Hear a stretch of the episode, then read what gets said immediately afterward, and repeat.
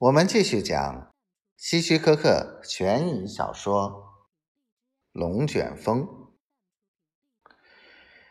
虽然凯伦的身材也比较高大，但她毕竟是女人。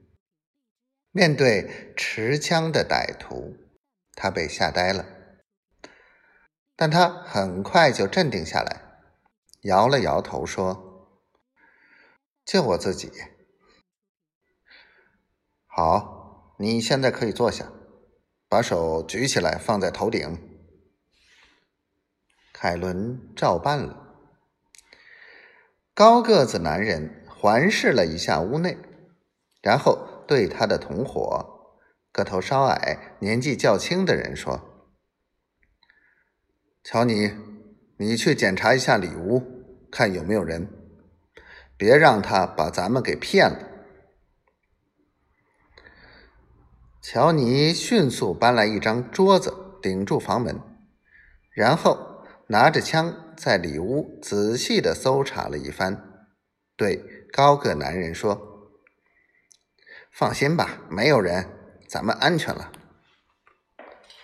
高个男人松了一口气，他走到凯伦身后，用手枪顶住他的头，问：“你叫什么？”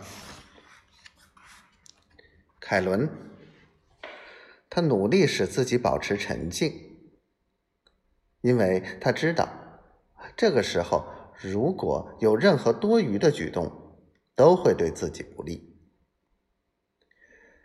你家还有什么人？他们在哪儿？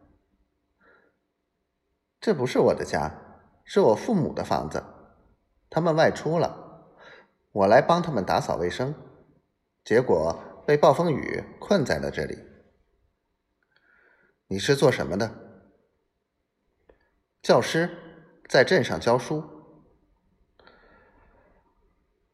我们现在迷了路，本来我们行驶在 B 公路上，可是洪水把桥梁冲断了，我们不得不走小路，于是就到了这里。告诉我们，怎样才能回到 B 公路上？你们从房子后面的那条路一直向前走，就可以到 B 公路了。很好，高个子男人笑着说：“顺便问一句，你知道我们是谁吗？你们是……我是加洛克，他叫乔尼。我们都是昨天刚刚越狱出逃的犯人。”现在全国的警察都在追捕我们，他嚣张地说，丝毫不感到耻辱，反而觉得这是一件值得炫耀的事情。